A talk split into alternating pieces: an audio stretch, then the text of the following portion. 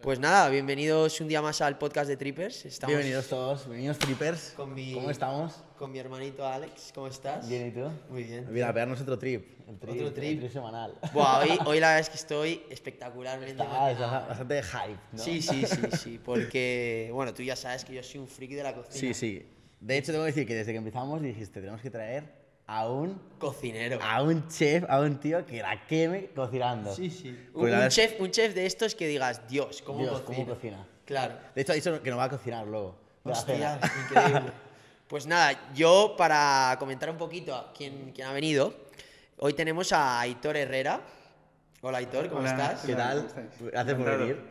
Gracias por venir. Lo primero, que seguramente estás muy ocupado, pero Sí, sí, la sacado un huequito, ¿no? Sí, Plato y plato, podcast. sí, sí, oye, es lo que toca. Bien. No, pero sí, la verdad que muy contento de venir y, y nada, hablar un poquillo. Perfecto. Quien no te conozca, Aitor Herrera, eh, él es chef, él estudió la carrera de gastronomía y de eh, dirección de empresas hosteleras en la Francisco de Vitoria y también en el Cordon Bleu. Eh, hiciste el tercer año, creo que en Australia, eh, que combinaste también con tus prácticas. Estuviste en un restaurante coreano, en un hotel Stanford.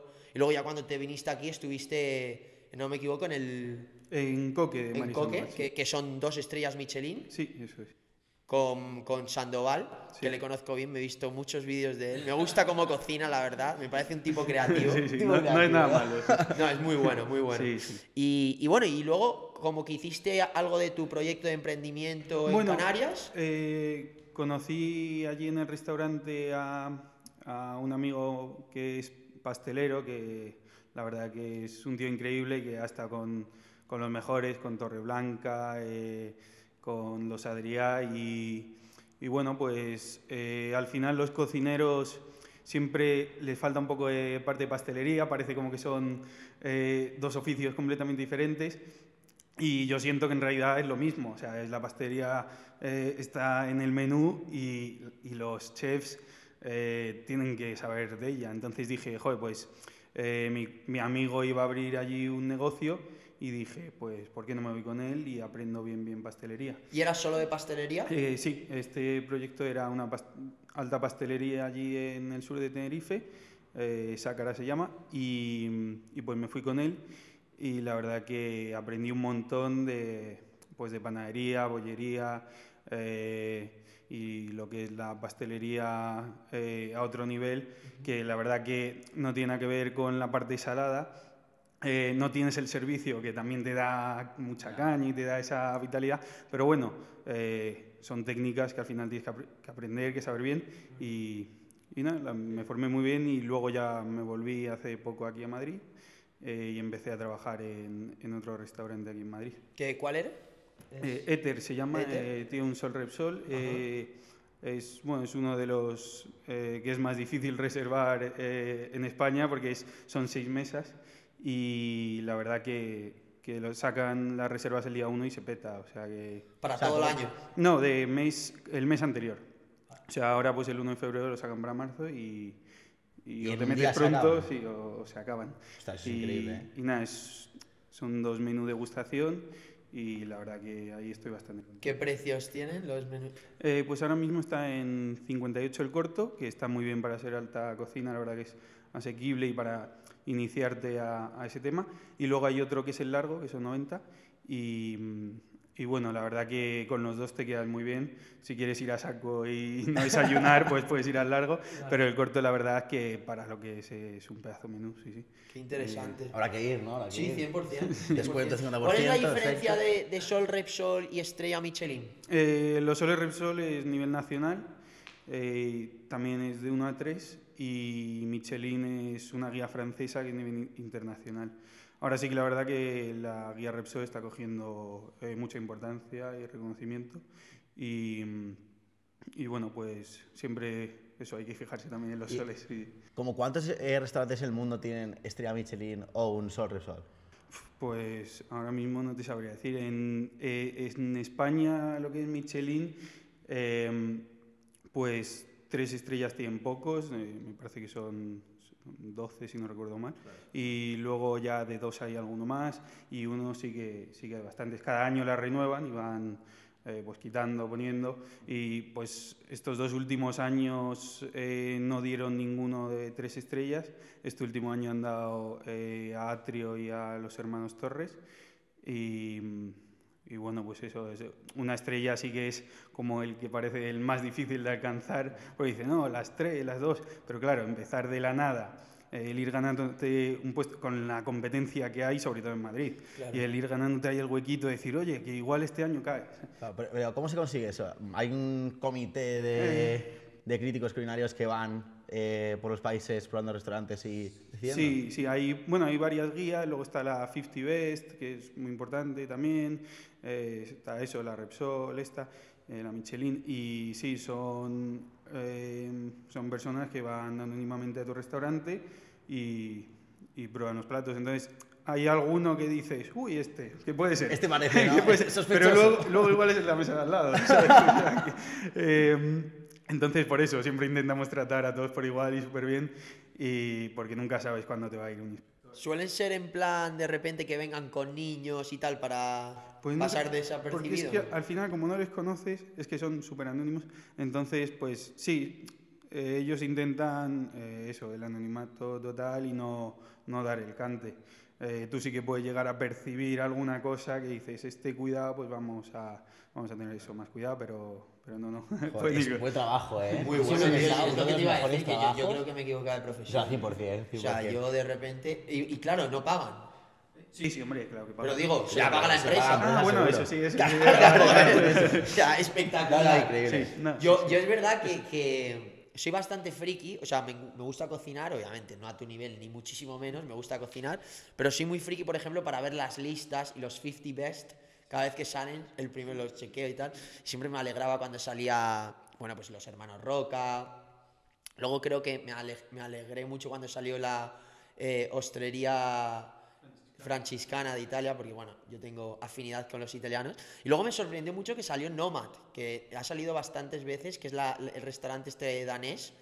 Que porque yo normalmente pensaba que los nórdicos no tenían buena gastronomía, pero debe ser que tienen muy buen producto, ¿no? Sí, bueno, ahora eh, ha habido varias eh, como evoluciones en la gastronomía y tal. Luego estuvo la revolución en Francia, que fueron, la verdad, los primeros en decir, oye, esto va a ser alta cocina, tal. Luego vino la española con eh, todos los vascos, eh, eh, Subijana, eh, Arzac, eh, bueno, los, los Adrià. o sea, Martín Berasategui, Sí, sí. Martín, todos esos. Y ahora está habiendo una tendencia eh, nórdica, incluso de aquí en el, en el sur de Europa, eh, de mirar hacia allá y el tema, eso, un poco más de minimalismo, de fermentaciones, el, el investigar a tope. Y bueno, Noma, no sé si lo sabréis, pero eh, hace menos de un mes anunció que en dos años iba a cerrar el restaurante y abrir un laboratorio de cocina. eh, porque eso, pues tipo como hizo eh, Adrià, que ya se cansó de la alta cocina, de todo el estrés que suponía, que era un poco inviable, que eso es lo que siempre están ahí en la discusión de estos restaurantes de tanto nivel, ¿son viables? En plan, por- Económicamente, eh, ¿no? tanto económicamente, eso, luego por eh, los trabajadores, la cantidad de trabajadores que tienes que tener para dar de comer a 10 personas, si era viable, y dijeron, bueno, pues como están ya más investigando que dando de comer, pues vamos a abrir un laboratorio. Y no, Noma ahora mismo eh, es reconocido como el mejor restaurante del mundo. Y, y es por eso, los nórdicos hay un montón ahora nuevos que están, están en alza, sí, sí. Pero es raro, es raro, sí. Es verdad que encima el, eh, a nivel de diseño, de diseño de interiores, arquitectura, también los nórdicos tienen mucho, mucho peso. O sea, Mira, tienen. Al final yo creo que es un poco el gusto, ¿no? Que tienen muy buen gusto, minimalista, eh, son yo creo que muy profesionales a la hora de investigar, de estudiar. Y yo me hice un, de friki, me hice un poco en la ruta de me- metaverso de Nomad, que puedes meterte en el restaurante y ver cómo es. Y digo, qué locura que vaya al restaurante, es precioso. Eso es una locura. ¿Dónde está A esto? nivel de muebles, pues no sé si está en Copenhague. Sí, sí, Copenhague. Copenhague. Sí, está ahí como en plena naturaleza. Está- que parece como una sí. casa, ¿sabes? Es luego una un casa, jardín. no, es como, sí, es sí, como una sí. casa rústica eh, que luego te metes, está lleno de árboles y bueno, ves la cocina, obviamente en estos restaurantes ves la cocina de primeras y no, muy, muy, muy bonita. Yo te cuento una anécdota para que veas el nivel. Yo mi primer sueldo fui a veranear, justo acabé mi verano trabajando eh, fui al sur de España, tenía 19 años, y lo primero que les paga a mis padres y a mi hermana fue un menú de degustación en, en el Chef del Mar, Naponiente. en la Poniente. Y Joder, me, qué acuerdo, suerte, qué suerte. y me acuerdo que y me acuerdo que el chef que cómo se llama Ángel, Ángel León, León, Ángel sí. León. Acabó la cuenta y me dice pero has pagado tú y digo sí con mi primer sueldo y me dice pero te habrás dejado el sueldo entero y digo y cogí encima el largo y con meridad o sea o sea me gasté a lo mejor 200 pavos o 250 pavos por persona Sí, sí. pero me pegó me pegó el gustazo Bien, ¿no? Sí. Hace- ese chef hace todo con, con pescado. Entonces te Ah, pone, de primeras te pone embutidos que saben a chorizo y a salchichón, pero es con pescado todo. Y entras y, es- y las sillas son como, como forma de pez. Y nada, es un trip Pero ¿y increíble. cómo, cómo se hace eso? ¿Cómo que embutido con, con pescado? A ver. No, eh, eh, este bueno es uno de los mejores y tiene tres estrellas y yo creo que es de los más innovadores porque es que hace unas cosas con cualquier, cualquier cosa que saca del mar lo, lo hace comestible y rico, ¿sabes? Y vamos, yo ojalá así poder ir y pues no sé, no sé cómo lo hará, la verdad, pero Es no, hace... Fue uno de los primeros chefs que utilizó el plancton, que el plancton Mm, es de, sí, lo, de lo que se come las ballenas, son mini... Pues lo utilizó como ingrediente culinario de alta cocina. Y, y me acuerdo que uno de los platos fue un risotto de plancton y era, sabía, te metías ese tenedor y básicamente te estabas metiendo el mar en tu boca. Espectacular. Sí. Y estaba muy bueno. Buenísimo. Orgásmico, ¿no? Orgásmico. Espectacular. Espectacular el trip, la verdad. Que me, me- me gusta mucho además porque los chefs sois, todos vosotros, sois personas súper creativas.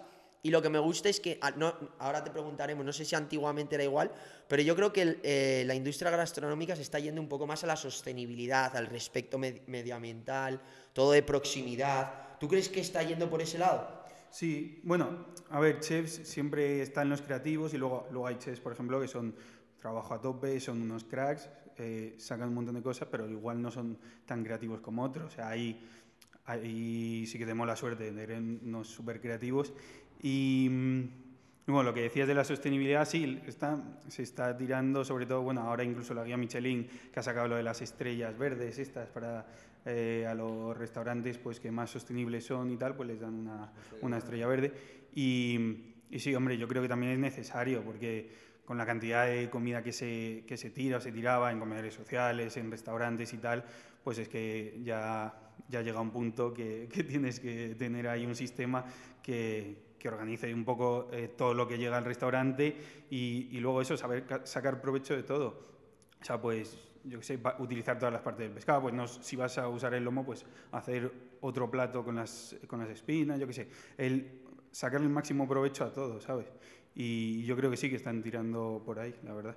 En los restaurantes de alta cocina yo creo que son más sostenibles, ¿no? Porque como que tenéis más control de quién va a venir, cuántos ingredientes necesitamos, ¿no? Sí, a ver, eh, es más fácil, al final tienes un menú, pues yo llego esta mañana y, y, pues eso, tienes 15 para comer, eh, 6 menús largos y para cenar 14 y 8 menús largos. Pues ya sabes más o menos lo que vas a producir y todos los platos. La verdad que eso sí que es más fácil que no en estos restaurantes de batalla que, joder, son, De batalla, ¿eh? son unos Los cracks, o sea, es increíble. Es increíble. Sí, sí, la cantidad eso de, de menús que sacan, pero a la carta, ¿sabes? O sea, yo, vamos, es que te tira de los tira pelos. Y restaurantes buenos, ¿eh? Sí, Bueno, sí, sí. A ver, no, no estoy diciendo que se tire más comida porque también en estos restaurantes hay un montón de, de eso, que se doblan mesas, un montón de comensales y al final es que están todo el día recibiendo producto y sacándolo directamente. Entonces, no se tira mucha porque, pues porque no tienen para tirar, porque no paran de pedirla.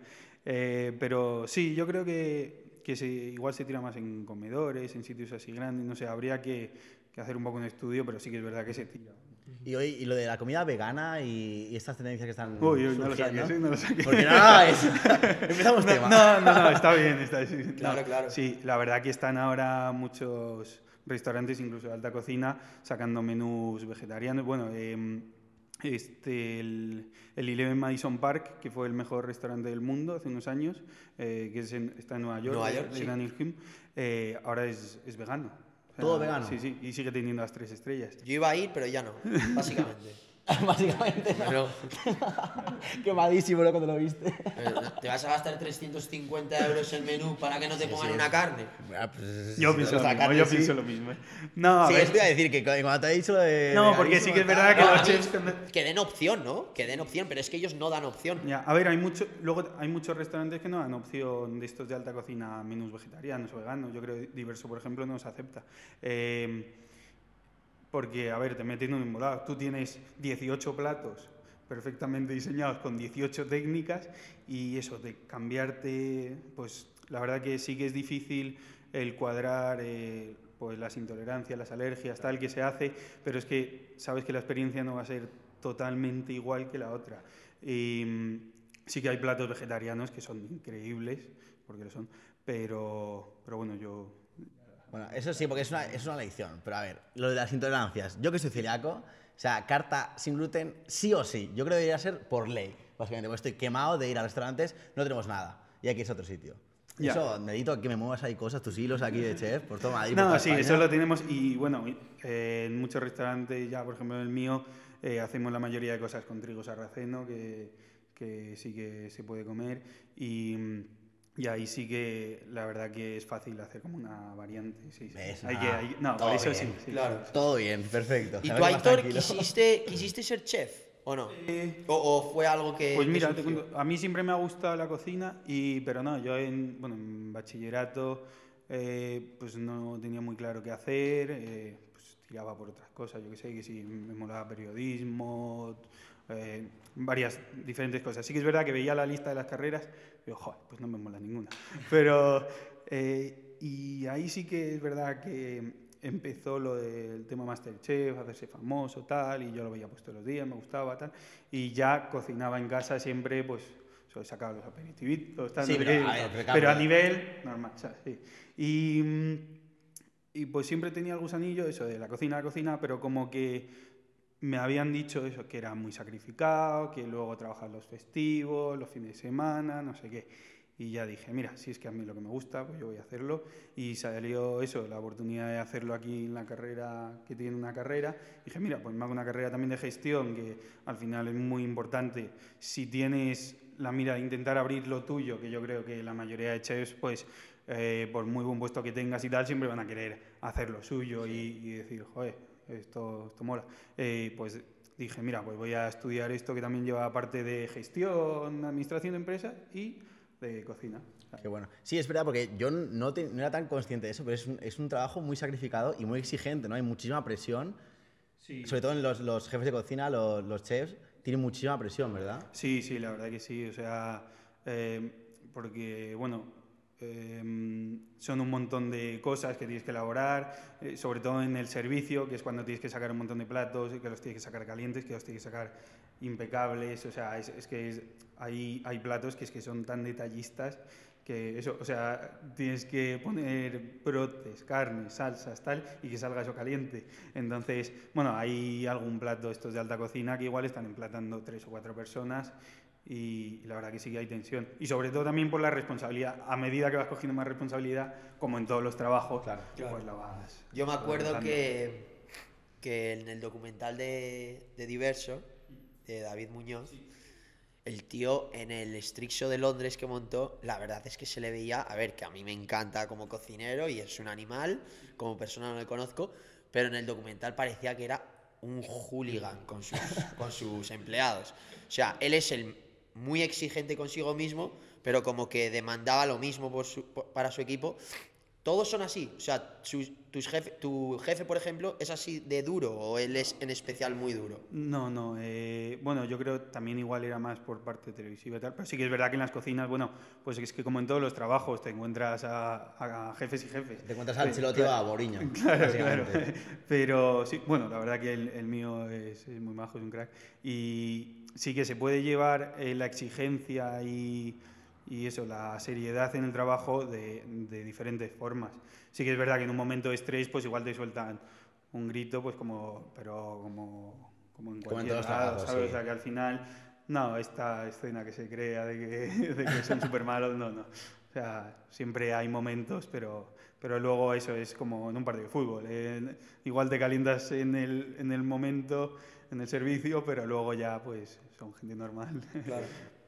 ¿Y cómo funciona un equipo de, de cocina? Pues mira, esto es interesante porque yo, a ver, yo ahora aburro a mi familia, amigos y todo que ya saben de cocina, eh, Claro. pues por Yo la fuerza. idea, así y, que- y, bueno, sí, si habéis visto, es muy interesante una serie que ha salido ahora, está en Disney eh, Plus que se llama The Bear, el oso, pues es chulísima porque te mete en una cocina, son así capítulos cortos y le dieron el globo de oro al tío y, y la verdad que es chulísima porque te metes en la cocina 100% y te enseña un poco lo que es la cocina, que está dividida en, en partidas. Y pues suele haber, depende del tipo de restaurante, pero partida de pescados, carnes, pastas, tal. En estos degustación, por ejemplo, pues eh, suele ir a veces por platos, depende también. En cada restaurante tú llegas de, de nuevas y dices, joder, esto a ver cómo funciona, ¿sabes? Y, pero en estos restaurantes que son 18 pases, pues al final eh, uno lleva tres, otro tres, otro tres va así, luego pastelería va aparte, snacks que va aparte y eso, suelen ser el chef principal o jefes de cocina, pues uno, dos, tres los que haya, y luego jefes de partida y los jefes de partida tienen ayudantes, chefs también contratados y luego pues prácticas eh, si hay. o- Vale. ¿Y tú qué eres exac- exactamente? en tu bueno, ahora el, el- mi restaurante somos, es pequeño, entonces somos tres, pues yo estoy al final haciendo un poco de, de todo, o sea, no, no es que haya rangos, bueno, está el chef y luego estamos pues otros dos y, y hacemos un poco de todo. Pero en la partida de pastelería, ¿no? Eh, bueno, pero tenemos dos platos. Sí, yo sí que es verdad que también hago la pastelería, eh, pero me da para hacer también otras cosas de cocina. Y ha- hago las masas y tal también, que se me da bien.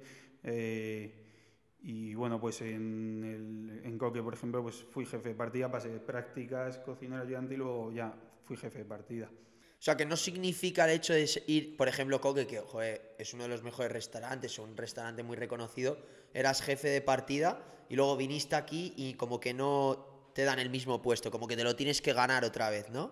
Sí, bueno, depende ya cuando vas cogiendo pues un recorrido, eh, sí que es verdad que ya pues eh, te pueden contratar de primeras de eso, de jefe de partida, así, pero, pero sí, en este oficio yo creo que lo primero es darle caña, eh, aprender, aprender, aprender a base de, de eso, de conocer un montón de cosas, de, de mirar, observar y luego ya pues te irás ganando tu puesto, ¿sabes? ¿Y tú participas en la creación del, del plato y todo? O sea, ¿Es Eh, una cosa conjunta o solamente el, el chef lo, lo hace? Pues depende, bueno, hay, hay sitios, por ejemplo, uno de mis mejores amigos que está en Disfrutar, que está ahí en Barcelona, que es de los más creativos, pues tiene un equipo especial para, mm, para I más D. Eh, en este, por ejemplo, pues sí que el chef que cambia el menú cada dos, tres meses, tiene un coco increíble, y, y pues sí que a veces te pregunta, oye, ¿cómo es esto? Tal, luego pues le das idea, la verdad que sí que te escucha mucho. Luego, pues eso, cada uno, pues hay quien crea lo suyo y no, y no pregunta, pero Joder, pero es que es, es muy difícil, ¿no? Estar constantemente Sí. creando nuevos sabores, buscando diferentes eh, ingredientes y todo. Sea, ¿cómo lo, cómo lo hacéis? ¿Tenéis ahí una Wikipedia de eso de ingredientes? No, pues la tienes en- aquí, la Sí, tienes en la cabeza. O sea, el- ya vas pensando y dices, me pegaría, yo qué sé, eh, pues uno que tenemos ahora, la ostra y el callo, pues sí, igual pega. O yo qué sé, me pegaría cualquier cosa que igual no te pega ni de broma, pero dices, oye, pues. ¿Cuál, es la combinación más rara que has visto? puf, pues. no y que haya estado buena. No me digas aquí de repente Mm. basura con agua. No, no, pues eh, no sé, a ver, ahora mismo pues en el menú este que estoy haciendo, pues a mí cuando me vino el chef y me dijo que eh, tenemos un guiso que es como unos callos de tendones y morro y me dijo, oye, estoy pensando en ponerle una ostra escabechada. Y digo, ¿pero qué dice? Y luego la verdad que lo pruebas y dices, joder, pues la verdad que sí. Y espectacular, Y, ¿no? sí, y, te- y luego te lo explica, dice, no, porque te limpia la grasa del callo, la salinidad de la ostra, la frescura. Y dices, joder, pues sí. Claro, eso es lo que te iba a decir. Yo creo que sí que hay unos parámetros, ¿no? Porque yo, por ejemplo, cuando vi el documental del Bully, Sí, como que sí que es verdad que son mezclan muy raro, pero como que lo que tú dices, tienen como unos parámetros. Lo- pues sí que pega porque la grasa de aquí se la quita lo seco del otro. Eso es, sí, no puedes juntar ahí cosas random sin sentido, ¿sabes? Ahora bueno, voy a tener la suerte de ir a Bagá, no sé si lo conocéis, de Pedrito Sánchez en Jaén, eh, tiene una estrella Michelin y es, es eso, tú ves el menú y dices, joder, vaca con vainilla, eh, no sé, ves cosas súper, como que te chocan un montón, pero luego dices, "Joder, pues seguro que tiene un sentido. Y este es de los que está ahora de moda, eh, que eso, son igual, usa dos, tres ingredientes y los combina de una manera que dices, joder, madre mía, ¿cómo va esto? ¿Y eso es lo que se estudia en la, en la carrera? Un poco lo, todos los ingredientes, los sabores, que combina con qué, qué quita qué sabor para que luego le introduzca a otro. Eh, bueno, la carrera, en cualquier curso- ciclo que hagas de cocina, lo primero al final son las técnicas. O sea, el primer día te dan un cuchillo, te cortas y luego ya empiezas a cortar verdura. y- Yo ahí ya. Yo ahí fuera, no, ya nos cortamos todos. sí. y luego eso, son las técnicas, el cómo, pues cómo hacer una bechamel, una mayonesa, lo típico, que te crees que sabes y no sabes, y el por qué pasan, por qué se, por qué se emulsiona una salsa, eh, por qué se cocina una carne a una temperatura y otra carne a otra, o muchas más horas, tal. Aprendes lo que son las cosas básicas y luego ya, a- con todos los conceptos que tienes, igual puedes empezar a, a improvisar un poco, ¿sabes? Vale. Y hay exámenes también. Sí, sí, o sea, hay, em, hay exámenes prácticos que la verdad que son difíciles y pues igual tienes, hacéis 20 técnicas eh, durante todo el curso, 12 platos así, y en el examen pues te caen 3, 4. Y claro, tienes que, bueno, yo estuve haciendo en casa pues dorada al horno, eh, no sé, galletas, o sea, mi familia ya estaba cansada de la dorada porque era lo que tocaba. Y, y bueno, pues lo practicas a base de practicar, practicar, practicar, pero luego llega el examen y pues igual eh, Ya, bueno, se, luego se cae, o sea, sí, sí. Joder, se tenías que practicar en casa. Sí, sí, O sea, montón. hay que echarse una novia que esté estudiando cocina ya 100%. ya lo tengo clarísimo. Yo te digo, pero es que, a ver, obviamente si no te gustan no estarías ahí, pero la gente que va ahí, que es porque le encanta cocinar, o sea, son unos deberes espectaculares. O sea, estás, estás cocinando en casa. Tienes la excusa perfecta de hacer algo que te gusta, ¿no? Sí, sí, eso la verdad que, que lo valoras. Y yo creo que un poco eh, la mayoría de gente que se mete en este, en este oficio, algo de amor por la cocina tiene que tener. Y la verdad que, o sea, si no te gusta estar todos los días ahí eh, dándole caña, pues es difícil, sí, sí. Aitor, ¿y cómo funciona Le Cordon Bleu? Un poco para que la gente lo entienda. ¿Cómo, ¿Cómo funciona esa escuela? Porque es una de las mejores escuelas de cocina internacional. Sí, sí, bueno, esta es a nivel internacional. Ahora, pues en España está viendo un poco alguna más. La Basque Culinary también es, es de las mejores. eh, y bueno, pues Cordon Bleu eh, tiene cursos eh, que son de diferentes meses. Bueno, tiene cocina española, francesa y pastelería. Y mm, tiene cursos cortos, largos y luego lo que es la carrera con la Francisco de Vitoria.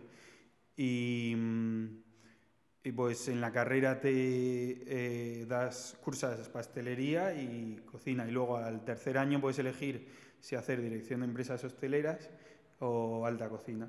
Yo me fui por alta cocina y bueno, muchos amigos pues se fueron también por dirección de empresas hosteleras. Y mm, pues eso, tienes clases teóricas eh, y clases prácticas. Bueno, vas allí, el chef está, pues te da una clase de dos horas, tres horas, donde él cocina diferentes técnicas, platos y tal, y luego tú tienes otras tres para elaborarlo. Y, mm, eh, O sea, que guay, o sea, que es dinámico. sí, sí, es súper dinámico. Sí, Y sí. tenéis como opción a viajar, ¿no? sí, sí, sí. eh, como Cordon Bleu está en todo el mundo, pues eso, yo tuve la suerte de irme a Australia. eh, algunos amigos se fueron a Cancún y bueno, yo dije Cancún, le dije a mi padre, nada, Cancún, que- Ah. que, allí se habla inglés, y me dijo, sí, inglés. El idioma del amor. Anda, tú si te vas, te vas a Australia. Y, no, y la verdad que, joder, no me arrepiento de Australia, la verdad que es Muy guay. ¿no? Sí, sí. Que pasa es que, claro, yo no tenía ni idea de la cocina que se hacía allí, digo, pero sí que es verdad que Cordon Bleu es un poco internacional y va a ser todo francés y así. Pero digo, ¿y en Australia que se come aparte de canguros, ¿sabes? Y, y- Que se come, ¿no? Sí, sí. Ah, sí. Sí, yo comí canguro. Bueno, sí, ¿Qué tal? ¿Está bueno? está ahí. Bueno, está así durito. Vale, está muy bueno. Mejor un jamón serrano. No, sí, sí. Y, no, bueno, está muy... Hay mucho asiático también, eh, luego mucho inglés, o sea, pero... Bueno, tiene una cocina muy chula y también hay, hay restaurantes muy guays ahí en Australia. Sí, La asiática está creciendo mucho también, ¿no? sí, sí. Bueno, ahora eh, en cualquier esquina aquí en Madrid hay un japonés, la verdad que sí. Y, y muy buenos, y sí. Eh, sí que es verdad que eh, hay un miedo de que pase como los italianos, ¿sabes? Que eh, para encontrar un italiano bueno, esto es de verdad, eh, y mira que hay italianos, tienes que buscar. Eh, pues me da un poco de miedo que pase lo mismo con los japoneses, ¿sabes? De decir, joder, para encontrar un, un Es buen verdad, sushi y es tal. verdad. Pero sí que es verdad que los encuentras y... Bueno, pero tienes que hacer una lista, yo creo, de restaurantes de Madrid. Uy, que tengo las notas, sí, sí. pues nos tienes que. A mí me tienes. Japonés no encuentro ninguno aquí. Bueno, anda que no hay. Ay, bueno, ¿no? Sí, sí. está. ¿Cuál es la. Tú dirías, por ejemplo, ya que tienes cultura gastronómica y has comido comida de todos los países, ¿tú dirías que la comida española es la mejor del mundo o no? Eh, uy, qué pregunta. Con la boca grande, Pues- ¿eh? Dilo bien. No, no, honestamente. honestamente, ver, honestamente. yo creo que la Mediterránea sí que es verdad que tiene la mayor variedad de producto eh, que hay, o sea, el, el tener, y sobre todo en las casas también, no solo en los restaurantes, o sea, aquí se come súper variado, te comes durante la semana, pues te hacen guisos, pescado, carne, y yo creo que sí que puede ser, vamos, junto a la francesa y bueno, italiana, portuguesa, sí que yo creo que puede ser las mejores del mundo, vamos. Para mí la mejor. Sí. ¿Y cuál es el mejor plato de la, de la gastronomía española? Tu favorito, por lo menos. Favorito, pues mira, lo estaba pensando, digo, si me preguntan cuál es el plato que quiero comer mañana, pues igual alguien diría, yo que sé, hamburguesa, pizza, tal, lo típico, pues no sé, yo a mí me gusta un cocidito, tal, No, vale, así. vale, pero un No, no, plato, es verdad, un plato verdad. elaborado de alta Ah, cocina, esto que de mezclas ahí tres cosas. Claro, claro, claro. Elaborado. El mejor plato que te hayas comido de alta cocina en tu vida. Joder, qué pregunta. Eh, de alta cocina. Aquí que venía estudiado, ¿eh? O de los Sí, sí. mejores. Pues, Uno que te ha gustado mucho. mm, a ver, no sé. Hombre, el stick tartar es mi debilidad y lo hace muy bien en Sadel, por ejemplo, aquí, que tiene dos estrellas en Madrid, es uno de los mejores. Eh, y no sé, me han gustado muchos también de Sala de Espiece, uno que hay aquí muy chulo en Madrid, eh, uno que tiene anguila, que está espectacular. Y mm, pues el mejor, pero no sé, el mejor plato. Ahora mismo no. Hay muchos, no ¿eh? recuerdo, sí. Una de guisante lágrima con vainilla que tenía Mario ahí en Coque, muy bueno. Bueno, el cochinillo de Coque, espectacular. Es famoso. Me está entrando un poquito de hambre. De ¿no? hambre. ¿Cortamos o qué? Qué bueno. Oye, y una cosa, eh, si yo, por ejemplo, quiero empezar a, a- a cocinar, bueno, si fuera más joven, ya me pillo un poco tarde, pero si quiero dedicarme a, esto, ¿cómo, ¿qué recomendarías a alguien que quiere empezar a formarse en, la cocina, en la alta cocina? Eh, bueno, pues eso, lo primero que estudie, que estudie un curso, eh, pues no, o sea, está Cordon pero bueno, si eh, pues no te lo puedes permitir, también está la Casa de Campo, que es pública, está genial, o sea, bueno, hay, hay muchas escuelas de cocina y eso, lo primero que estudie y luego pues que se meta en, en algún restaurante de estos y empieza a aprender, porque al final aprendes técnicas, aprendes un montón de todo, pero cuando te metes en una cocina, que es como un circo, dices, aquí es cuando empiezas a aprender de verdad. Como, como casi en todo, ¿no? Te sabes la teoría, pero luego la... Sí, sí. Claro. O sea, yo recomiendo eso, que, que empiece cuanto antes a... Bueno, y que lea mucho, hay un montón de libros de cocina que, que al final leyendo se aprende un montón de lo que hacen otros. sí. Que igual en el, en el autobús yo veo ahí al lado que están leyendo novelas tal y yo estoy leyendo, yo qué sé, cómo limpiar un rodaballo, tipo algo así. que ya es muy friki, pero es que somos frikis. Claro, que supongo que es- es- la clave ahí es un poco diferenciarse, ¿no? Eh, encontrar como tu estilo culinario. Eh, ¿Cómo se hace eso? Leyendo mucho, como dices, investigando sabores, ingredientes, técnicas. Eh, pues sí, bueno, al final es eh, nutrirte un poco de todos, porque sí que es verdad que el, diferenciarse pues, eh, e- es la clave, eh, hacer lo, que hace el de al lado, pero sí que es difícil el encontrar algo que la gente busque eh, y que no se esté haciendo, ¿sabes? Por eso, eh, el chef del mar pues tiene un montón de mérito eh, y luego estos restaurantes que son, pues eso, diferentes, la verdad que dices, joder. ¿Y cómo se hace? Pues yo- creo que yendo a muchos sitios también a, a probar, tal, y moviéndote, sí, viendo cosas al final. ¿Tú cómo lo haces, por ejemplo? ¿Tú mm, en qué te diferencias de los otros eh, chefs? ¿O cómo te inspiras? ¿O cómo te inspiras? Em, pues es- sobre todo probando cosas. O sea, yo voy bueno, probando, oliendo, tal. Yo voy por ahí y, y voy probando todo. Aunque diga, igual no me gusta, pero es que, bueno, yo creo que no hay nada que no me guste de cocina, seriamente. O sea, yo probaría todo. Y, y yo creo que así se, se aprende, me inspiro, pues eso, viendo, viendo mucho lo que hacen otros. O sea, mi Instagram igual sigo a, a pues yo qué sé, 300 personas y luego a mil cocineros. ¿sabes? Sí.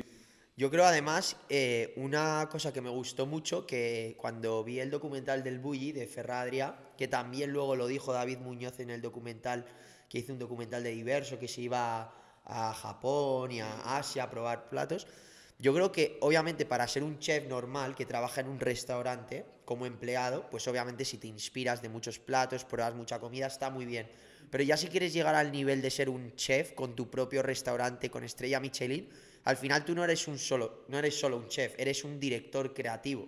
O sea, eres un director creativo que tienes que decorar y tienes que saber exactamente cómo luce tu restaurante, qué visión le quieres dar, eh, la comida, la presentación del plato, cómo quieres sentar a los clientes.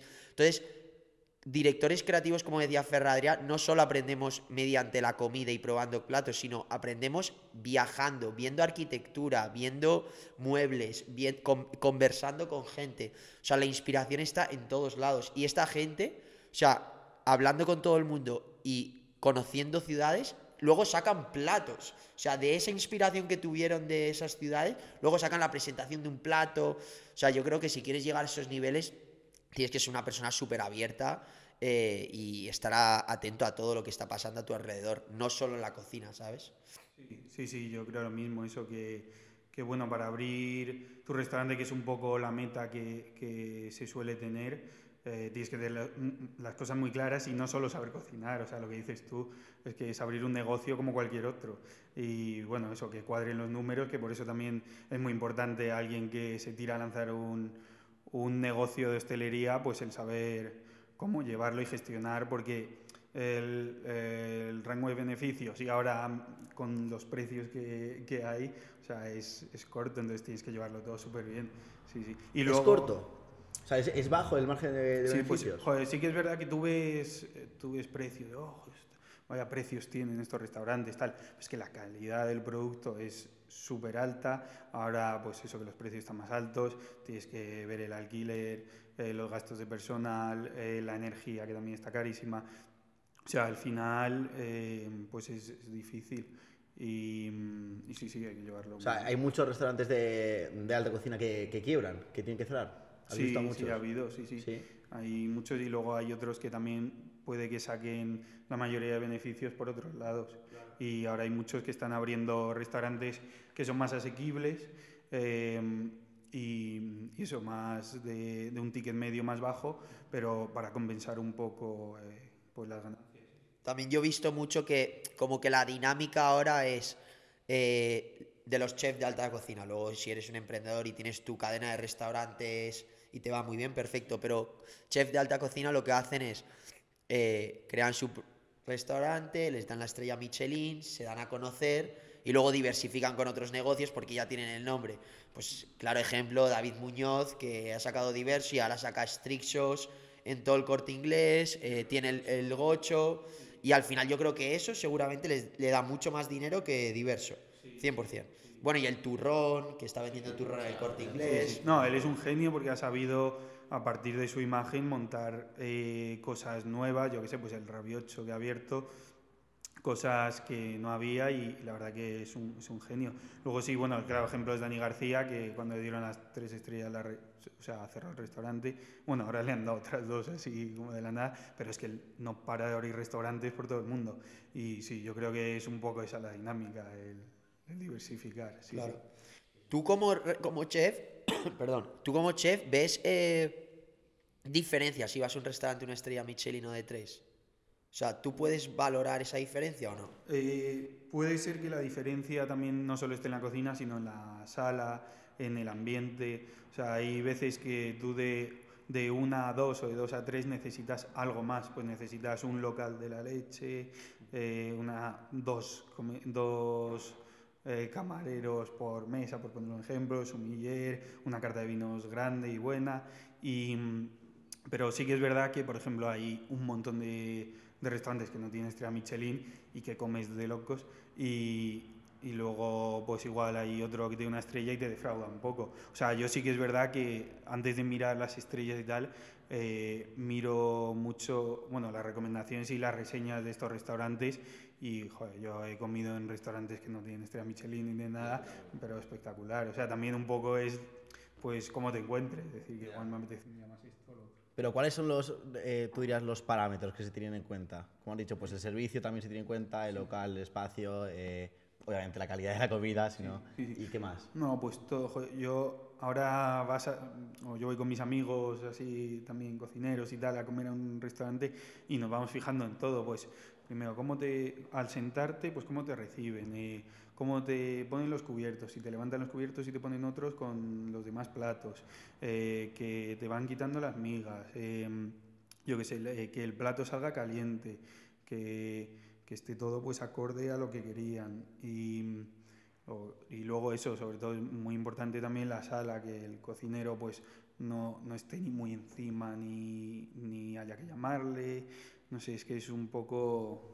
un poco- Todo, ¿no? Es poco- un conjunto, un claro, es la un experiencia, cosas, ¿no? Es la experiencia que vives. Es eso, es más la experiencia. Al final es que esto- estos restaurantes, y bueno, cualquiera es, es también una experiencia. O sea, al final dice, no, pero si solo das de comer, no, no das de comer. Es que, ¿Cómo te vas a gastar ciento y pico euros en comer? Pues voy al bar de al lado. No, pero es que, es que no es comer, es como el que paga para ir al fútbol, al teatro, tal, pues tú vas a vivir una experiencia. ¿sabes? Es verdad que hay gente que no lo valora. Por ejemplo, mi novia, o sea, yo le digo que me gastaría 150 y 200 en comer y ella me dice, ¿qué dices? Tú estás loco. O sea, ¿cómo te vas a gastar 200? Para 200 me lo gasto en un bolso. Eso es. Porque ella, ella, ella valora más, no, pero ella valora más el diseño de alta costura y de moda. Sí, sí. O sea, ella valora más que hay gente que dice, voy al Zara. Y yo lo entiendo perfectamente que me diga, no, pero es que el Zara no es lo mismo que lo Eve. Que lo Eve. Y, o, o no es lo mismo que Gucci. Y totalmente es artesanal. ¿Sabes? Pero lo mismo pasa en la cocina. O sea, totalmente de acuerdo. Sí, sí, eso hay gente que lo valora, hay gente que bueno, que también está bien y pues prefiere gastarse en otras cosas. Sí, mira, que mi novia es igual, ¿eh? Que bueno, ahora la voy metiendo, ¿sabes? Decir, Joder, oye, vamos, tú hay que eh, forzarla a ir a un restaurante de lujo. No, bueno, se la fuerza, se la fuerza. Pero si Digo, si yo, pago yo. Depende de quién paga. Claro, claro, paga él, paga él. Paga él. ¿Tú también pagas? Sí, siempre. Ah, ya sí, a mí no. Siempre. Siempre. También te digo, para, para ir a estos restaurantes tienes que ser una persona que te guste de todo. Y que estés abierto a nuevos sabores. Porque si no, al final te cierras mucho y ahí te van a sorprender con sabores que nunca has probado. Entonces tienes que ser muy abierto de mente. Sí, que para comerte un filete con patatas no vas a un sitio de... Oye, Ya ¿y le qué, opinión tienes de vicio? Eh, pues las he eh, la he comido una vez y bueno, yo creo que el tema publicidad y tal y la marca en sí es la bomba, eh, que han sabido llevarlo muy bien. Y no, a mí me pareció, bueno, la pedí para llevar y me pareció que está bastante buena. Y mira, la verdad que hay hamburguesas ahora por todos lados que están muy buenas. Sí, a mí me gustó. A mí me gustó mucho, pero el tío en sí, o sea, que sale de Masterchef, Ah, sí. la verdad es que muy bien lo que ha montado, ¿eh? De la nada. Sí, sí, sí, la verdad que ha sabido. Pues eso, ese tipo de gente que, que igual sabe hacer alta cocina, pues dice, venga, pues voy a abrir un sitio de hamburguesas y, y lo voy a petar. Y la verdad que... O sea, ¿él tú crees que es cocinero? O sea, él, sí, yo creo que él sabría. Sabe, hacer. sabe. Sí, seguro, seguro, sí. Porque la gente de Masterchef normalmente es más amate- amateur, ¿no? Sí, pero bueno, luego sí que ves el que, el que sabe y va, va ahí sacando así. Es que hay, mucha- hay muchos eh, chefs de alta cocina que se están pasando un poco a modelos de, de fast food, ¿no? Sí, porque es que cualquier negocio que hagas, que yo, yo creo que tienes que pensar que, o sea, igual yo en un futuro no digo, joder, qué pereza hacer ahí un restaurante de alta cocina, súper exigente, estar todo el día, pues voy a montar, yo qué sé, un- una vinoteca con cuatro tapas súper ricas, tal, las mejores croquetas que haya y, y- y para adelante. O sea, pero que lo que hagas esté rico, esté bueno y lo, y lo hagas bien, ¿sabes? Yo creo que eso la gente lo valora. Al final, pues, si tú haces una hamburguesa que está buena o unas pizzas eh, increíbles, pues, oye, adelante. Y si, si tú has visto ahí el negocio... sí, y es sí. que hay público para todo. Hay gente, como dices tú, que le gusta, pues está dispuesta a pagar 200 euros por una cena de una comida muy buena, de una calidad muy buena. Y hay muchísimo público también que prefiere gastarse 20 euros y poder ir a 8 cenas de esas. Bueno, y luego también que hay muy poca gente que se lo pueda permitir. Entonces También, también. coges ¿verdad? mucho más claro, claro, por eso, que el O sea, público objetivo es mucho más, mucho más amplio, ¿no? mucho más amplio, sí. Vosotros, el, el proceso de elaboración de un plato hasta que sale a menú, ¿cuánto es, más o menos? Eh, pues bueno, depende de cada restaurante. Ahora mismo, pues sí que la verdad que te tiras pensando mucho tiempo sobre todo eso, el, el que sea un menú diverso, que tenga un poco de todo, tal, y, y luego pues tienes que valorar las texturas que tiene el plato, las, eh, las temperaturas, eh, pues eso, la grasa que tiene que tener, la acidez, el picante, o sea que al final es que tienes que valorar un montón de cosas, no es decir, joder, esto está bueno, voy a, voy a ver con esto, no, primero lo piensas, lo dibujas, lo tienes en tu cabeza, lo pruebas, seguramente salga mal y tengas que meter otras cosas, volver a hacerlo, tal. Sí, pues se puede tardar en hacer un plato. Hombre, hay quien lo crea un poco por error también, que se, que se crean, pero pues sí que se tarda, o sea, unos días. Ah, unos días. Yo pensaba que meses. No, hombre, meses. ¿Y el menú? En ¿El crear menú lo que es sí? un menú, sí. Vale. Estás ahí, o igual, pues si no lo quieres cambiar entero, pues vas por temporadas, que lo suelen hacer mucho, pues vas cogiendo técnicas que ya usas y metes diferentes productos. Eh, sí, sí, o sea, se tarda bastante. ¿Cómo, se crea, ¿Cómo es el proceso de crear un menú? Em, pues, bueno, lo que tienes que tener en cuenta es eso, que sea diverso, cuántos platos tienes que tener em, y, pues primero, escribírtelo. O sea, escribir qué quiero. Un, eh, un primero, una pasta, unos entrantes, con qué, luego un pescado, una carne que se suele tener y, y luego por estaciones. O sea, ahora se está, pues eso, tema sosteni- sostenibilidad y tal, pues están tirando mucho por producto de, de, de proximidad, de estaciones y tal, y pues es otra vez eso, ponerse a escribir, a mirar y a, a decir, venga, pues voy a crearlo, a sale". ¿Hay algo que, tenga que, que todo menú tenga que tener? ¿O hay menús de todos los tipos y no hay como ningún mm, como modelo, menú modelo que tienes un poco que seguir? Mm, No, bueno, luego puedes. eh, siempre se varía. A ver, sí que es verdad que la mayoría de menús, pues acaban de estos así.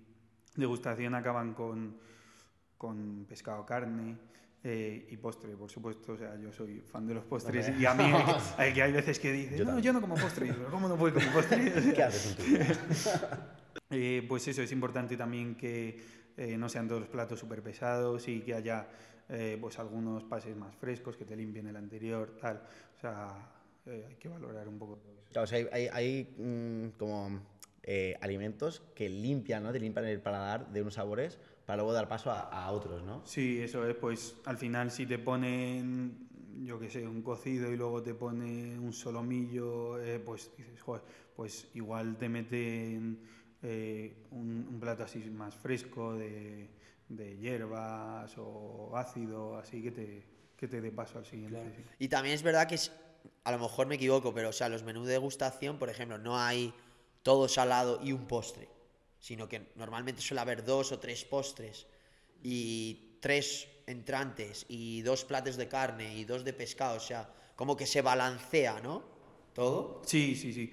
Eh, no, pues en los menús de degustación así más largos sí que suele haber dos, tres postres. Y, mm, y sí, o sea, tú tampoco ves el decir, vale, es pasta, pescado, carne, no. Al final, pues te sacan, igual te sacan una carne al principio luego te sacan un pescado, o sea, van, van variando, sí. Es, por eso, que es como meterte ahí en una experiencia. Espectacular, ¿no? Joder, yo te digo, ¿eh? A Mal mí me esto. está entrando una A mí me hambre está entrando una hambre infame. Y luego estás ahí dentro y no tienes nada de hambre. ¿No? ves tanta Eso te, iba a decir, comida eso te iba a preguntar. Tú estás ahí cocinando, ¿vale? Ahí con tus cositas, tal, no sé qué. Y tú ves aquí una cantidad de platos No que le metéis sabes- un tenedor Claro, Claro, que que sabes es que están buenísimos, sí. no le das un bocado, en plan... ah, Pues ya es que estás un poco tan cansado de verlo todos los días y de olerlo y tratarlo y tal. Sí que es verdad que lo- yo intento probar todos porque, bueno, para que salgan bien, o sea, que pues para probar punto de sal tal, no sé qué. Y ya ahí dices, bueno, pues igual sí que estoy comiendo un poco de más, tal. Pero, mm, no, luego tampoco te entra tanta hambre, ¿no? Vale. ¿Recuerdas alguna vez que te haya pasado que hayas tenido una cagada, en plan que le hayas puesto mucha sal y no te hayas dado cuenta y se hayan quejado o algo así? Sí, hombre, al final es que siempre, o sea, sacas tantos platos y tantos... Además, yo sí que tengo el punto de sal un poco arriba, veces que, que sí, pero es normal, como en cualquier otro trabajo, pues hay veces que tienes que asumir que va a ocurrir algún error o yo qué sé, se te va a pegar algo, tal. Cuéntanos una anécdota, una anécdota de... De, cagada. gordo. De cagada, de cagada. ¿Eh? Sí, de lío gordo, de lío gordo. Pues mira, eh, una vez me vino, pues con esto de las alergias, una, eh, una pareja que ponía en la reserva que era alérgica al marisco. Bueno, no ponía, o sea, ponía seafood y, y yo dije, vale, pues le pongo un pescado. En vez del marisco, pues le pongo un pescado. Y, mm, y se lo comió, le expliqué que era en inglés, eran asiáticos, le expliqué que era eh, una merluza, tal, no sé qué, con pil pil, y la chica se lo comió y luego empezó a decir, oh, que se encontraba mal, digo, no me, no me fastidies, no que la he matado. Y, no, y luego... Bueno, yo sigo diciendo que fue teatro, pero, pero no, o sea, joder, si vio lo que es el, el pescado, es que se ve el trozo, huele a pescado, tal, pues lo comas, ¿sabes? Y luego eso que decía marisco, yo no sé si igual notó algo de marisco y se empezó a agobiar, que luego no, luego siguió y, y yo creo que sigue viva. A mí me ha- pasado una vez, ¿eh? me pasó en Estados Unidos, yo creo que fue, de hecho, contigo, en Connecticut, que fuimos a, no me acuerdo cómo se llama este restaurante que hay, eh, Ah, Cheesecake sí, Factory. Cheesecake Factory, y me pusieron, pedí pasta sin gluten y me pidieron, o sea, me pusieron pasta normal, y yo sé un poco diferenciar, porque yo decía, esto no es sin gluten, esto es, está como muy pesado, digo, esto no es, y me comí la mitad, me acuerdo, se lo dije, y, y es verdad, y tenía, tenía gluten. Y no me pasó nada raro, porque yo soy de que mm, tengo que ir a lo vomito, básicamente. Y, y luego dije, joder, en realidad tendría que haber vomitado ahí aposta y denuncia y pasta. Sí, bastante, además. Joder, nada, un error. Tenía la visión empresarial muy Bueno, desarrollada. bueno, ahora no, no sé si habéis visto la noticia de lo de Casa Dani en Madrid. Que, Bueno, ha habido un brote de, salmo- de salmonelosis y, joder, están, ha habido infectados ochenta y pico personas, tal, entonces sí, sí, hay que tener cuidado con esas cosas. Sí, sí. Ostras, ¿hace cuánto ha sido eso? No, pues una semana o así. Ah, ahora. Sí, sí. Ostras. Pues es un palo para el Sí, restaurante, sí, sí. ¿no? Hombre, es de los mejores así de Madrid de, de tortillas y tal. ¿Cómo se llama el restaurante? Eh, Casa, Casa Dani. Dani, es que fuimos en, en Nueva York. Pero hay un Casa Dani aquí. Seguro lo ha probado todo el mundo, seguro. Está, es- Pero será el mismo. Pero es Casa Dani, o sea, se llama Casa Dani aquí. Ah, pues no lo. Yo pensaba, yo conocía a Vivo. Hmm. y- No, pero no es de Dani. Ah, no es de Dani. García. No, no, no. No, ah, es, uno normal. de ah, es que en. Nueva York existe un Casa Dani Ah, sí. y es de Dani García. Ah, ah, no sabía eso, sí. Lo ha abierto hace un año. Sí, sí. Y por eso. No, hay que tener mucho cuidado con las alergias y tal. Hace unos años también eso, eh, las colmenillas con las setas, hubo un problema en un restaurante y tal. O sea, la verdad que eso hay que tenerlo súper cuidado. Es que sí, te puede sí, sí. arruinar la, la No, no, te reputación en- arruina, en, te arruina- Bueno, te cierran el restaurante y Bueno, tú también, como- también, eso aparte. Sí, sí. Hay que tener cuidado. Oye, y a nivel de dinero, de cash, de sueldos, ¿cómo son los sueldos en, en tu industria? ¿Se paga bien o no? Eh, pues hombre, siempre eso va a va a variar y hay tantos locales y tantos restaurantes que bueno, cada uno será diferente. Sí que mm, sí que es verdad que a medida que vas ascendiendo en los puestos, pues vas ganando más y y bueno, pues hay de todo, vamos en luego eh, si te paras a pensar también eso con la responsabilidad, las horas que haces y tal, eh, pues también es a valorar, es decir, si es mucho o poco. Sí que Danos cifras, danos cifras. No me, no me. A ver, o sea, un jefe de cocina, ¿cuánto gana? De, una, de un restaurante No, de un bueno. restaurante o de un hotel así bueno, no sé, pues sí que 3.000, 4.000, no sé, depende de cadenas así grandes y tal. Luego hay algunos que ganarán, o en diferentes países, eh, pues 1.000, 8.000, yo qué sé, O sea, eso ya es una pasta. Un chef de, de un est- restaurante con una estrella Michelin, por ejemplo. En España, en porque España, supongo que de- depende del, del país, ¿no? Sí, bueno, también depende del restaurante, pero eso, eh, no sé, rondará eh, pues 1.400 más propinas o eh, alguno pero más, ¿sabes? Tampoco de un restaurante con estrella Michelin, el, el chef. El jefe de No, el cocina. jefe de cocina no, Ah. un chef normal. Vale, vale, perdón, pues el jefe de cocina. No, jefe, pues no sé, tampoco se preguntado, pero no sé. Preguntaba, tres- pregunta. No, pues 3.000, no sé, tre- 3.000 mínimo, yo creo que. Vale. O sea, que tampoco es una profesión que esté muy bien, muy bien remunerada. Tienes que montarte tu propio restaurante. Sí, sí, yo creo que sí. Luego, a ver, hay quien, eh, eso, en grandes cadenas de hoteles y tal, pues que ya ganan más. Y en otros países ya de Europa o, o el mundo, pues seguro que ganan más. Pero, no, a ver, eh, en algunos sitios seguramente no está, no está mal. O sea, que para ganar pasta cocinando, mira, justo, pasta cocinando, eh, hay que montarse su propio restaurante, ¿no? Bueno, sí, lo que pasa que eso también ya te, te obliga a estar ahí 100%, ¿sabes? Pero sí, quien quiere hacer pasta lo bestia, pues sí, seguro que sí. Pero bueno, al final yo creo que esta profesión la mayoría, o sea, no buscan hacerse multimillonarios, o sea, lo que buscan es, bueno, pues sí, al final esto es para ganar dinero, pero también disfrutar de lo que están haciendo, o sea. Porque a nivel de horas yo escucho que es una barbaridad, o sea, trabajáis muchísimo. ¿Cuánto, o sea, tu horario normal, cuánto, que, cuántas horas trabajas al día? Bueno, en este tengo la suerte de trabajar bien, o sea, y ahora eso tengo descansos y tal, o sea, sí que trabajo bien. Luego hay otros restaurantes que sí que, bueno, tengo amigos y tal, que sí que trabajan, eh, han trabajado pues eso de 12 a 14. Intensas encima. De ¿no? 12 a 14 horas al día. Y, y con un day, o sea, con un día off. Eh, uno, dos, dos, dos, en- suele ser dos, sí.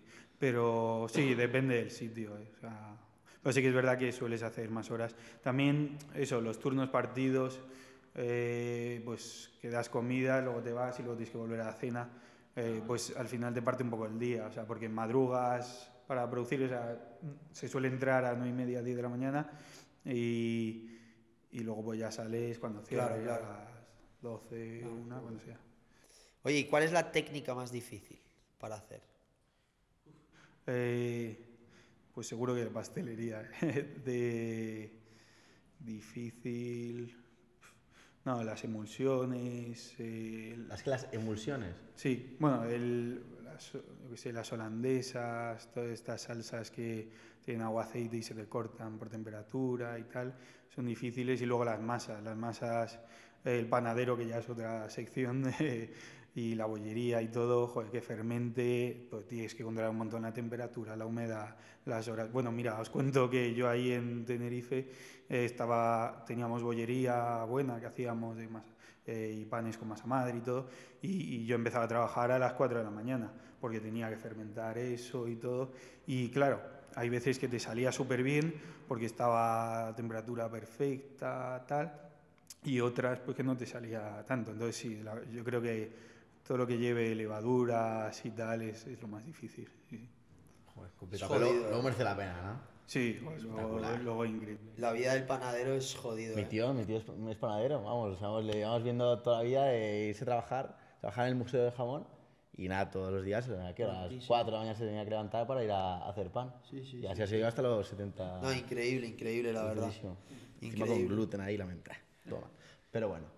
¿Y tú qué dirías que es el parámetro entre la tradición y la vanguardia? Porque eso es algo que siempre me ha impactado. O sea, yo soy muy friki de la cocina, pero como que me disgusta un poco que se, que se vaya mucho por vanguardia y se deje la tradición en un lado, ¿sabes? O sea, vas a estos restaurantes de menú degustación que a mí me encantan, pero sí que es verdad que algunos que he ido, como que he notado que se pasaban un poco, ¿sabes? Sí, pues eh, ya, sí, hay que encontrar un punto. A ver, yo creo que tiene que haber de todo y ni uno se tiene que meter con los de alta pastelería y decir yo soy más de unas faves y tal, ni los otros con la comida tradicional porque es de donde vienen. Y al final todos sacan inspiración de comidas tradicionales, ya sea de España o del mundo, ¿sabes?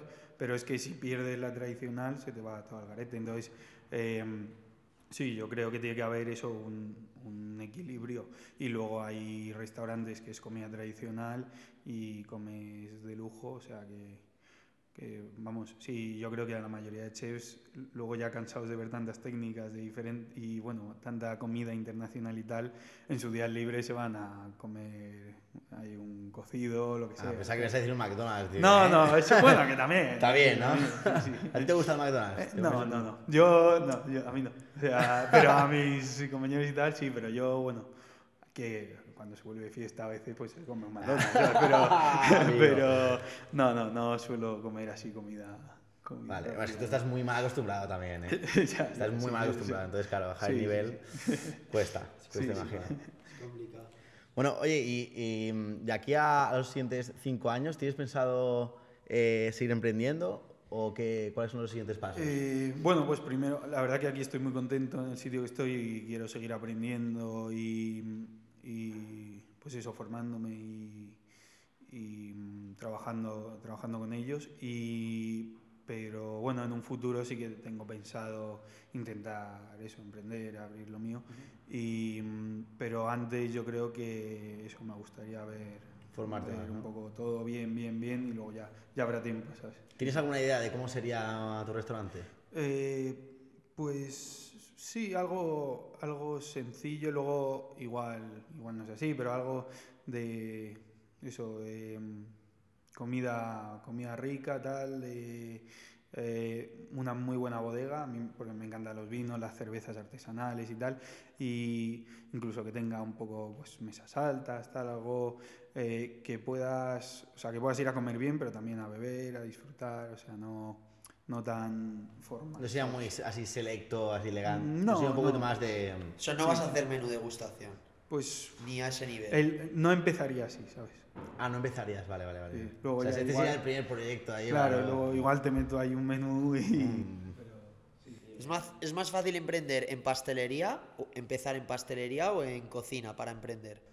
Eh, pues hombre, la pastelería eh, lo bueno que tiene es que, que al final tú tienes una vitrina, tienes las cosas que, que eso que quieres sacar y ya vas tanteando un poco lo que vas vendiendo, ¿sabes? Y, y si no te gusta, como es venta en público, pues si no le gusta a alguien el chocolate, pues te compra alguien no tiene chocolate. Pero en un restaurante que le pones el plato directamente y que también cuenta el servicio, pues yo creo que es mucho más difícil. Luego es muy pereceder, hay cosas muy perecederas en la pastelería, pues eso no ocurre. O sea, yo creo que sí que la pastelería. Hay un montón de pastelerías nuevas por aquí por. Sí. En Madrid, por lo menos, yo que solo me fijo en las sin gluten, obviamente, pues he visto que, vamos, mm, yo hace seis años que me fui a Estados Unidos, he vuelto ahora, y es que mm, he visto, no sé si he visto ya 10, 15, y tampoco es que venga por Madrid, es de, vamos, una cosa. Sí, sí, pastelerías y eso, panaderías de masa madre, así buenas, sí que están empezando a haber muchas, sí, sí. Eh, y en Barcelona, bueno, que suelen ser los mejores en pastelería, eh, sigue habiendo más, pero aquí sí que en Madrid están empezando, sí. Joder. Bueno, ya sabes, cuando empieces el restaurante también le pones una También una pastelería de Sí, sí, sí. Pero, pero ¿cómo tiene que ser? Sí, Sin sí, gluten, ¿no? sin gluten, Sin sin gluten, gluten. no, es que- a ver si de repente, tres años ahí, mejor restaurante del mundo no tiene cosas sin gluten. Sí. No, ya, vamos. No, ya haré- te haré un plato unas que sea. críticas en internet. Nada, segundo. Sí, sí, sí. Segundo. Vale, bien, estamos, estamos, estamos en... Pues qué interesante, tío. La verdad es que qué mundo más interesante. ¿eh? Sí, la verdad que sí. Me gusta mucho. Pues Aitor, ahora queda lo más difícil.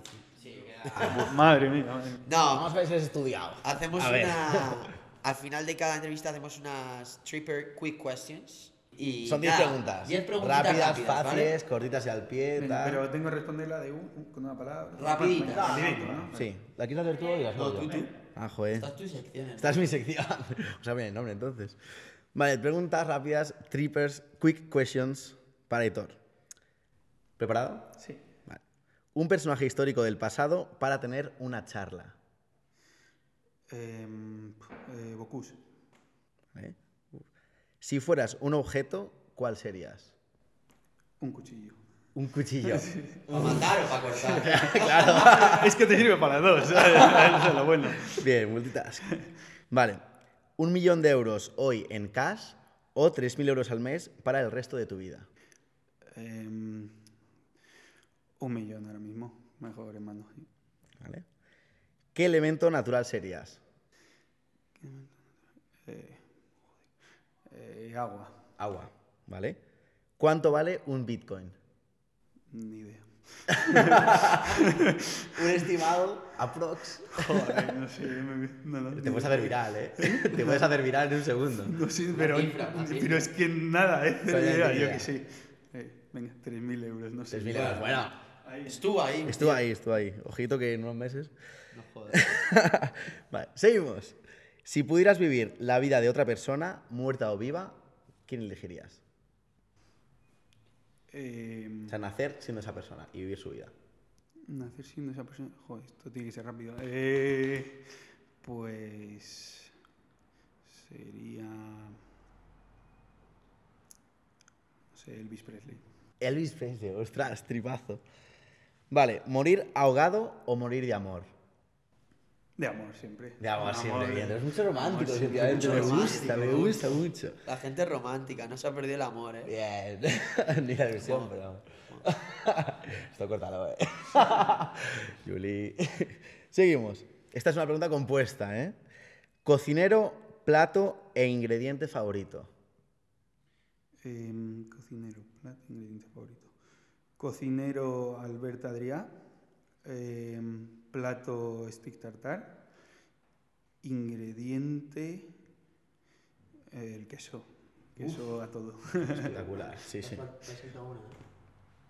Ah, sí. ¿Crees en la vida extraterrestre? Por supuesto. Por supuesto. Bien, vale. Es verdad, ¿eh? Estoy, no sé qué pasa. Y última, como se llama Tripes, ya sabes, este, este podcast, queremos que nos, que nos cuentes tu mayor trip, el mayor trip que te haya pasado en tu vida. No tiene que ser relacionado con tu trabajo, sino en tu vida en general. Una anécdota así muy trip. Puede ser en cocina o no, Pues pero en el cocina o mayor no. trip. El mayor trip. Trip en plan de cosa chunga. Sí, sí, justo. No, o buena, un O trip. buena, un trip. Una experiencia increíble, inolvidable. Em, pues mira, em, que en el restaurante en el que trabajé en Madrid tuve la suerte de conocer a media plantilla del Atleti. Soy fan máximo. Y, y- y nada, la verdad que eso, el estar ahí cocinando tal, no sé qué, y de repente ves a Coque y dices, ¡ostras! O sea, el, el capi, el capi, tú el Sí, capi, claro, y, y ya dices, a ver qué plato me seguía, qué no, tal, y luego el poder hablar con él, eh, estar ahí un rato, eh, me regalaste una camiseta, o sea, eso la verdad que súper guay. Se portaron bien, ¿no? Eh, sí, sí, sí. Y nada, pues así, que se me venía a la cabeza, sí, eso. Muy bien, mira, mira, me gusta el colchonero ahí. sí, sí. Muchas gracias, Aitor. Bueno, Aitor, pues mil gracias por venir. Un placer. Yo me voy con un hambre Pues a vosotros. infame ahora mismo. Ahora nos vamos a tu restaurante, ¿no? Que a ti se me invita. por favor. Una mesa libre. Joder, me voy de cabeza, ¿eh? No, yo iba a estar mirando el servicio, la presentación del plato, todo, que si las migas. Qué ya Tengo locura. todo aquí, tengo todo aquí. Así que bueno, mil gracias por venir. y aquí gracias. decimos a los invitados que despidan el vídeo diciendo que se suscriban, tal, no sé qué. Diles un mensajito, joder, un a la gente. mensajito. Bueno, También pues- te pueden encontrar, ¿haces contenido en redes o de tu- donde trabajes o quieres promocionar algo? No, no, sí. O tu futuro restaurante. En cuatro años a ver, se va a llamar- Cayo Doble 34. No, no, bueno, eso que. que ah, ahí, ahí está. Que, mm, no, que la gente siga yendo a restaurantes y pues disfrutando de, de la cocina y valorando sobre todo eh, el trabajo que hacen los cocineros y los camareros, que son personas y también se pueden equivocar. Y, mm, y nada, eso, que se siga saliendo, bebiendo, comiendo. Y, y nada, suscribíos.